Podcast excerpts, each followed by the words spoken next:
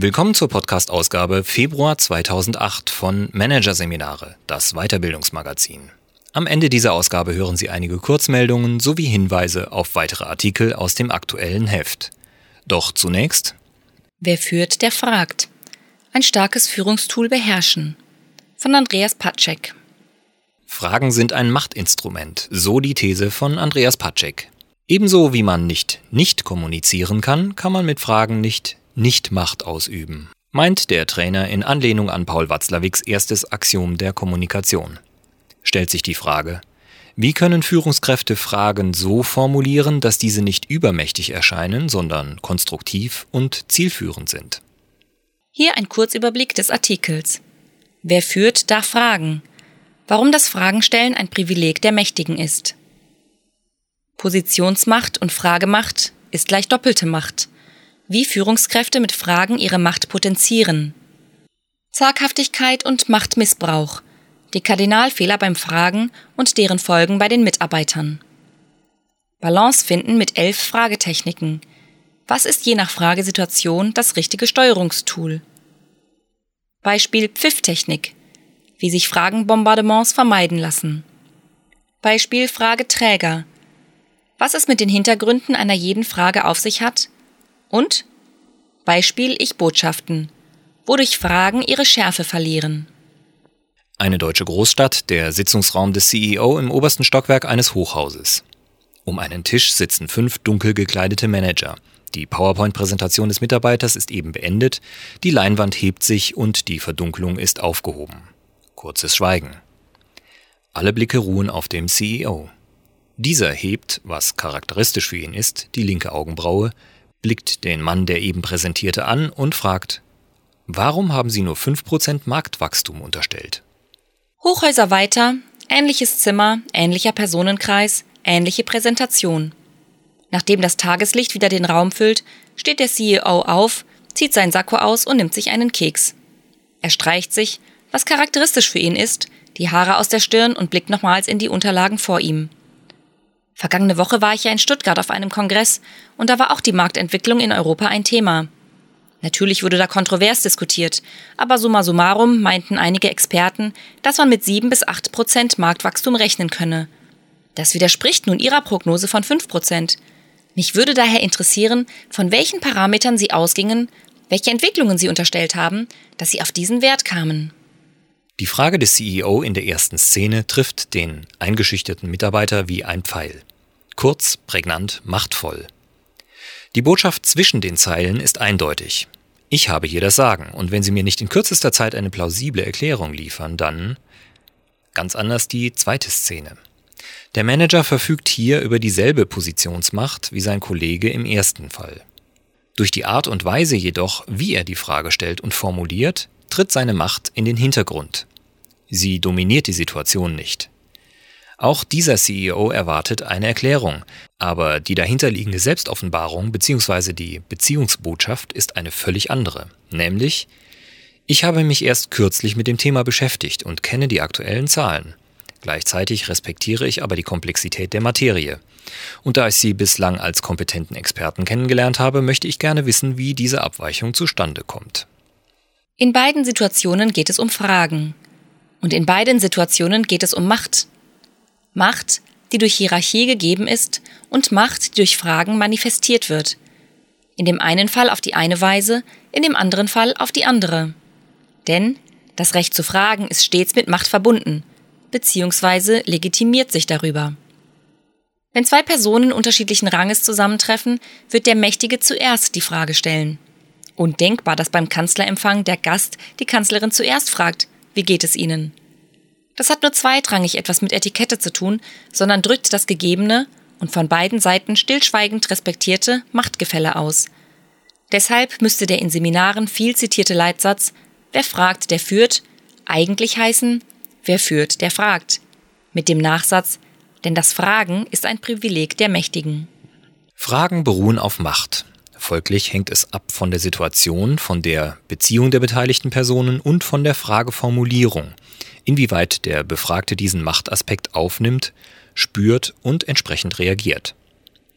Über Aufbau, Struktur und Wortwahl einer Frage kann die Führungskraft den Machtaspekt entweder eskalieren lassen oder ihn akzentuieren bzw. ihn deeskalieren, also in den Hintergrund treten lassen. Mit anderen Worten, im Führungsalltag kommt es darauf an, die in den Fragen transportierte Macht bewusst zu dosieren. Genau das jedoch fällt etlichen Führungskräften schwer. Zum richtigen Zeitpunkt die richtigen Fragen zu stellen, gelingt vielen nicht. Und zwar deswegen nicht, weil sie kein gesundes Verhältnis zu ihrer Macht haben. Zwei Probleme stehen dabei im Vordergrund. Erstes Problem Zaghaftigkeit im Umgang mit Fragen. Nicht wenige Führungskräfte, die sich sehr ambivalent im Umgang mit Macht erleben, haben Schwierigkeiten damit, unerfreuliche Sachverhalte überhaupt durch Fragen anzusprechen. Sie hemmen sich, diese Sachverhalte mit Hilfe von gezielten Fragen genau zu analysieren und auf den Punkt zu bringen und bei ausweichenden Antworten so lange gezielt nachzuhaken, bis sie sich ein eindeutiges Bild der Problemlage machen können. Die Folgen bei den Mitarbeitern reichen von Unterforderung über zunehmende Respektlosigkeit bis hin zu sukzessiver Aushöhlung der Autorität des Chefs. Zweites Problem. Ausspielen der Macht. Noch verbreiteter als der zögernde Umgang mit Fragen ist das entgegengesetzte Phänomen. Besonders in höheren Chargen bringen Führungskräfte die gewonnene Machtposition in einem immer drängenderen und autoritäreren Frageverhalten zum Ausdruck. Das mag daran liegen, dass mit steigender Hierarchieebene die Notwendigkeit zunimmt, schnell und nachhaltig Entscheidungen herbeizuführen und durchzusetzen. Der permanente Erfolgsdruck und der Wunsch, schnell auf den Punkt zu kommen, trägt sein Übriges dazu bei. Für Mitarbeiter ist das direkte, schnelle Fragen jedoch äußerst kritisch. Die Macht des Vorgesetzten ist für sie ohnehin schon allgegenwärtig. Die Fragemacht stellt noch eine Art zusätzliche Macht dar. Zu dominantes Fragen der Führungskraft kann beim Befragten daher sehr leicht dazu führen, dass er eine Machtpotenzierung des Vorgesetzten empfindet. Der Vorgesetzte wird nur noch als bedrohlicher Ausfrager und Angreifer erlebt. Die Folgen sind vielfältig. Auf der Verhaltensebene findet eine überperfektionierte Vorbereitung statt. Der Mitarbeiter möchte bei Vorstandsvorlagen auf alles vorbereitet sein und somit allen denkbaren unangenehmen Fragen aus dem Weg gehen. Gleichzeitig flüchtet er sich in standardisierte Antwortfloskeln wie die der allgegenwärtigen Schnittstellenproblematik komplexer Prozesse angesichts globalisierter Downsizing-Szenarien. Auf der persönlichen Ebene stehen innerer Druck, Demotivation, Unterwürfigkeit, Duckmäusertum bzw. Flucht in den Widerstand im Vordergrund. Angesichts dieser Problematik stellt sich die Frage, was sollte eine Führungskraft bei der Formulierung ihrer Fragen beachten, damit je nach Situation der in jeder Frage enthaltene Machtaspekt die besagte Situation nicht zu sehr dominiert. Als Variablen stehen elf sprachliche Techniken im Vordergrund. Erstens die Form der Frage der Situation anpassen. Bereits die Grundkonstruktion einer Frage hat entscheidenden Einfluss auf deren Mächtigkeit. Fragen sind entweder offen, geschlossen oder alternativ geformt. Geschlossene Fragen, Ja-Nein-Fragen üben wesentlich mehr Druck auf den Befragten aus als offene Fragen. W-Fragen. Wer, wie, was, wofür und so weiter. Sie sollten daher nur dann verwendet werden, wenn eine schnelle Entscheidung gefragt ist, für die noch eine kurze Vergewisserung nötig ist. Zweitens die Länge des Fragesatzes abstimmen. Je kürzer ein Fragesatz formuliert ist, desto machtbelasteter, also bedrängender wird die Fragesituation vom Gegenüber erlebt. Mit der Länge des Satzes erfährt der Befragte eine zunehmende Befreiung. Drittens. Pausen einbauen. Je kürzer die Pause zwischen mehreren einzelnen Fragen, desto drängender wird die Fragesituation erlebt. Folgt Frage auf Frage, ähnelt die Situation einem Fragebombardement, dem sich der Befragte ausgesetzt fühlt. Viertens. Variationen bieten und den Fragerhythmus ändern. Pfifftechnik. Auch wenn bewusst Pausen zwischen den Fragen eingestreut werden, erleben viele Befragte es als anmaßend und erdrückend, mit mehreren Fragen konfrontiert zu werden. Hier bietet die Pfifftechnik einen Ausweg. Das Akronym steht für eine Gestaltung der Fragesituation nach dem Muster persönliche Aussage oder Einleitung, Frage, Ich-Botschaft bzw. aktives Zuhören, Frage, Frage. Anstatt Frage auf Frage aneinander zu reihen, verleiht man den Fragen einen bestimmten Rhythmus, in dem sich Fragen mit Aussagen abwechseln. Persönliche Aussagen leiten die Fragesequenz ein bzw. erläutern den Hintergrund der Frage. Eine erste Frage fokussiert das Thema. Eine darauf folgende Ich-Botschaft holt den Befragten in seiner ersten Antwort ab und dient der Transparenz. Durch aktives Zuhören spiegelt der Fragende dem Befragten zudem sein Verstehen wider. Anschließend kann er zwei Fragen hintereinander stellen, um sich intensiv dem Thema zu nähern. Fünftens. Frageträger und Fragespitze der Situation anpassen. Rein sprachlich analysiert besteht jede Frage aus einem Frageträgersatz und einer Fragespitze. Der Frageträger repräsentiert die, oftmals unausgesprochenen, Gedanken und Ideen im Fragenden, die letztlich ausschlaggebend für die Planung, Formulierung und Adressierung der Frage sind. Im systemischen Sinne sind darunter alle Hypothesen zu subsumieren. Die Fragespitze bündelt diese, oft verborgenen, Gedanken zu einer Aufforderung an den Gesprächspartner, eine Antwort zu geben. Die meisten Fragen, die wir im Alltag stellen, verwenden nur die Spitze, der Träger entfällt bzw. gestaltet sich äußerst kurz. Beispiel Warum haben Sie nur 5% Marktwachstum unterstellt? Wenn man aber einen Trägersatz in die Frage integriert, nimmt man der Frage Nachdrücklichkeit und gestaltet die Situation offener. Beispiel Viele namhafte Marktforschungsinstitute gehen ja für das kommende Jahr vom Wachstumsraten zwischen 7 und 8 Prozent aus. Diese Aussage führt zur eigentlichen Frage, der Fragespitze hin. Welche Entwicklung haben Sie unterstellt, dass Sie auf einen niedrigeren Wert kommen? Insgesamt gilt, umso kürzer Trägerformulierung und Fragespitze, desto nachdrücklicher die Frage. Sechstens. Wiederholungen und Synonyme verwenden. Werden zentrale Bestandteile der Fragekonstruktion mehrfach hintereinander im Satz in abgewandelter Form wiederholt, verliert der Satz an Druck. Der Befragte erhält die Möglichkeit, sich auf diejenige Redewendung zu beziehen, die ihm am meisten zusagt. Beispiel Wie kamen Sie auf diesen überraschend niedrigen Wert? Das heißt, welche Entwicklungen haben Sie unterstellt, dass Sie. Siebtens. Die Frage mit vorgelagerten Frageworten einleiten. Auch vorgelagerte Frageformulierungen, die am Anfang des Satzes eingeflochten werden, wirken deeskalierend. Zum Beispiel Wissen Sie? Können Sie einschätzen? Was meinen Sie? Was halten Sie? Können Sie sich noch erinnern? Zum einen werden die Sätze dadurch insgesamt länger, zum anderen drückt dieser Einschub die Möglichkeit aus, dass das Erfragte nicht im Erfahrungskreis des Befragten liegt, es sich also um Dinge handelt, auf die der Befragte nicht antworten kann. Es folgt also, psychologisch gesehen, eine gewisse Entschuldung des Befragten. Achtens versteckten Ich-Bezug herstellen mit der Ich-Technik. In der Regel ist es so, dass der Fragende in der Art, wie er Fragen stellt, hinter der Frage zurücktritt. Er ist zwar durch seine Gegenwart und Worte sichtbar, seine Existenz findet aber in der Frageformulierung selbst keinen Niederschlag. Indirekt findet somit eine Distanzierung zwischen der Frage und der Person des Fragenden statt. Die Frage wird dadurch objektiviert und damit kalt, unantastbar unfehlbar. Demgegenüber verweist die Einfügung von Worten wie ich oder meine auf die Aktivität des Fragers. Die Frage wird subjektiviert und führt dadurch zu einer Entlastung des Befragten. Neuntens. Deutlichen Ich-Bezug herstellen durch Verweis auf die eigenen Gedanken. Diese Technik stellt eine konsequente Fortführung der Ich-Technik dar und bietet dem Gegenüber den inneren Reflexionsprozess des Fragenden als Ausgangspunkt für die Frage an. Im engeren Sinn handelt es sich hierbei um keine Frage mehr, sondern um eine Selbstoffenbarung mit implizierten Antwortappell im Sinne des sogenannten Nachrichtenquadrats nach Friedemann Schulz von Thun. Der Fragende sagt etwas, das eine Erwiderung herausfordert. Zum Beispiel Vergangene Woche war ich ja in Stuttgart auf einem Kongress. Einige Experten dort sagten, dass man mit sieben bis acht Prozent Wachstum rechnen könne. Zehntens. Die Erlaubnisfrage einsetzen. Seinen Höhepunkt findet das vorsichtige Fragen durch die Verwendung einer Formulierung, mit der der Fragende den Befragten um Erlaubnis bittet, eine Frage an ihn zu stellen. Zum Beispiel Sie müssen auf die folgende Frage von mir natürlich nicht antworten, nur stellt sich die Frage, wie Sie sich erklären, dass Elftens. Die Körpersprache anpassen.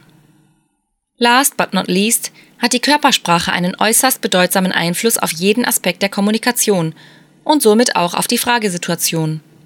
Gerade hier zeigt sich die Bandbreite möglicher Auswirkungen besonders stark, denn die Wirkung jeder Frage ist extrem abhängig von nonverbalen Signalen, die sie begleiten.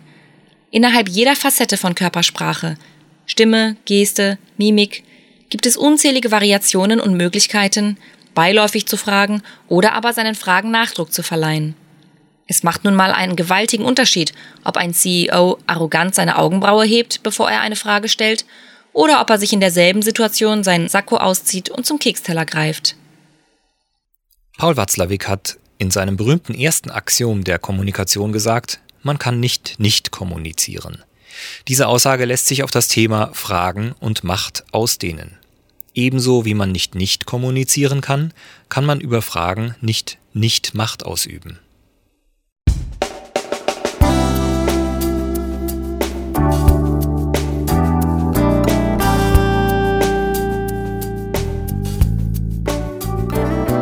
Hörten den Artikel Wer führt, der fragt. Ein starkes Führungstool beherrschen von Andreas Patschek aus der Ausgabe Februar 2008 von Managerseminare. Produziert von voiceletter.de. Der Autor Andreas Patschek ist seit über 14 Jahren als freiberuflicher Führungskräftetrainer, Coach und Berater tätig. Schwerpunkt des Diplompsychologen und Betriebswirts ist die Kommunikation in all ihren Facetten, von Fragetechniken bis zur Verhandlungsführung. Zudem widmet er sich dem Thema Personalführung, nicht zuletzt in Lehraufträgen an den Münchner Hochschulen.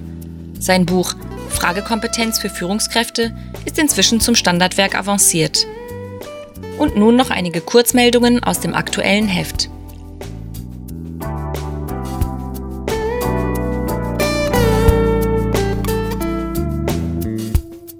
Baby statt Business lautet das Motto für immer mehr frisch gebackene Väter.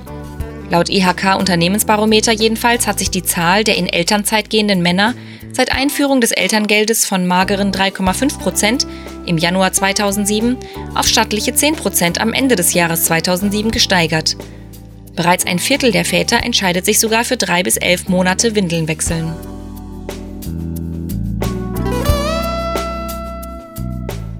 Viele Führungskräfte pfeifen auf Verbesserungstipps aus der Belegschaft. Darauf jedenfalls deutet die Studie Ideenmanagement 2007-2008 hin, die das Marktforschungsinstitut EuPD Research unter den 505 umsatzstärksten deutschen Unternehmen durchgeführt hat. Der Untersuchung zufolge sensibilisiert die Geschäftsleitung zu wenig für die Bedeutung des Ideenmanagements. In 20 Prozent der Firmen werden Vorschläge gar nicht erst erfasst. Eingereichte Ideen werden zu umständlich bearbeitet und an der Kommunikation mit den Ideengebern hapert es auch.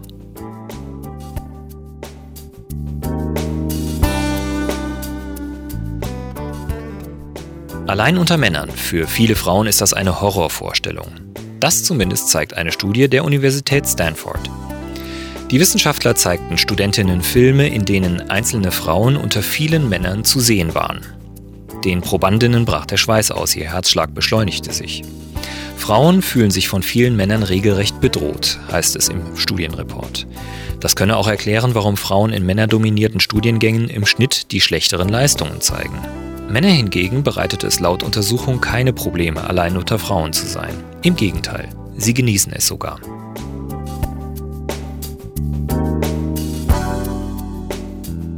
Soweit die Kurzmeldungen aus der Ausgabe Februar 2008 von Managerseminare.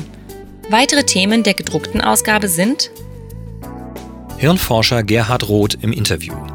Warum es so schwierig ist, sich selbst und andere zu ändern. Management by Values wie der Versandhändler Lands End werteorientiert managt. Und Lernchance Fehler, wann Fehler für Unternehmen zum Glücksfall werden.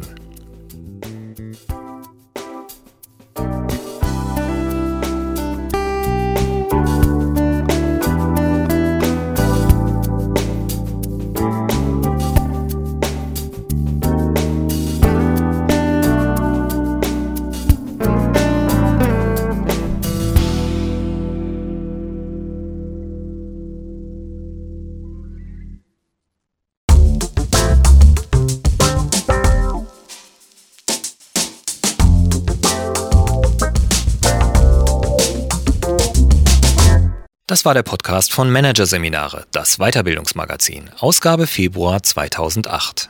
Dieses Audiofile wurde produziert von voiceletter.de.